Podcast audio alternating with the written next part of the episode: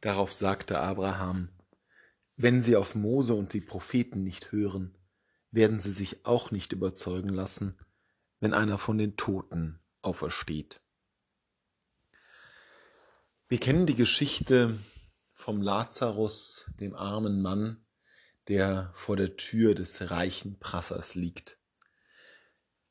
Der Prasser und Lazarus sterben beide und der Prasser bittet Vater Abraham, in dessen Schoß der arme Lazarus nun in Freuden und beglückt leben darf, dass dieser seine Brüder darauf aufmerksam mache, wie lebensentscheidend diese Entscheidungen, die man trifft, sein können. Alles entscheidend für die Ewigkeit. Er soll sie warnen.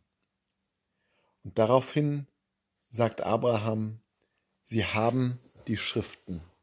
Sie haben Mose und die Propheten. Und wenn sie davon sich nicht überzeugen lassen, werden sie selbst, wenn einer von den Toten aufersteht, nicht glauben.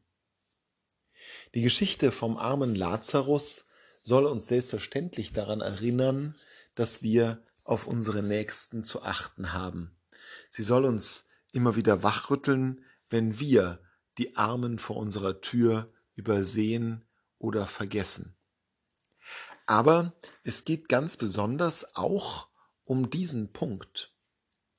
Wie so viele Gleichnisse läuft auch diese Erzählung auf eine entscheidende Wendung hinaus.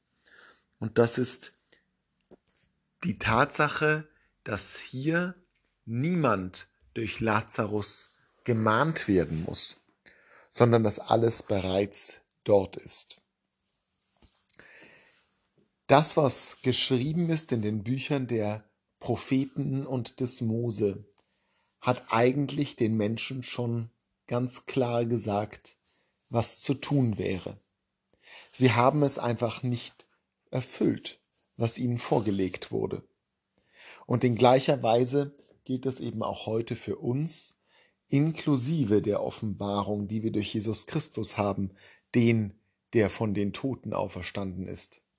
Es gilt also gewissermaßen noch viel mehr, weil diese Offenbarung ja nicht nur das Wort Gottes, sondern das fleischgewordene Wort Gottes ist.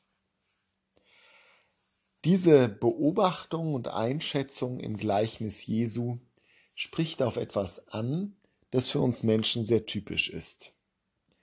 Wir schieben die Dinge gerne vor uns her.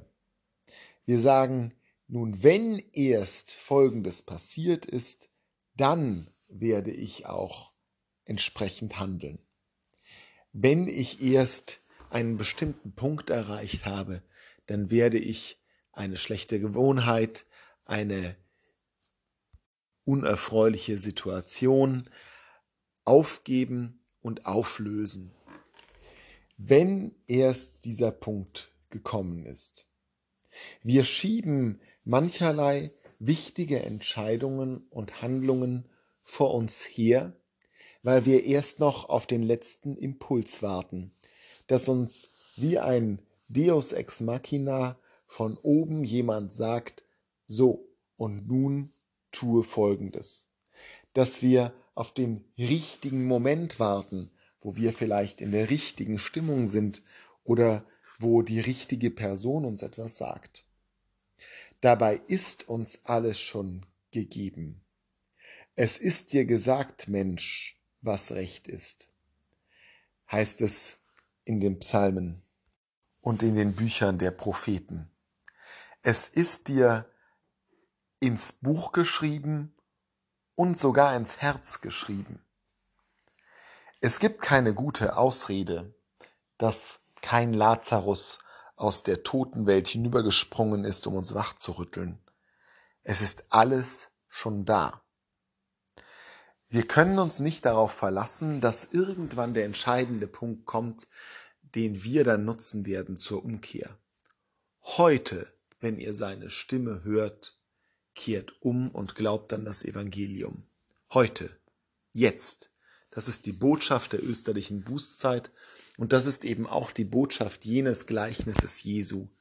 dass wir jetzt schon das Zeug haben, unser Leben von Grund auf zu ändern. Manchmal nur in den kleinen Dingen, aber doch mit einer wirklichen Umkehr.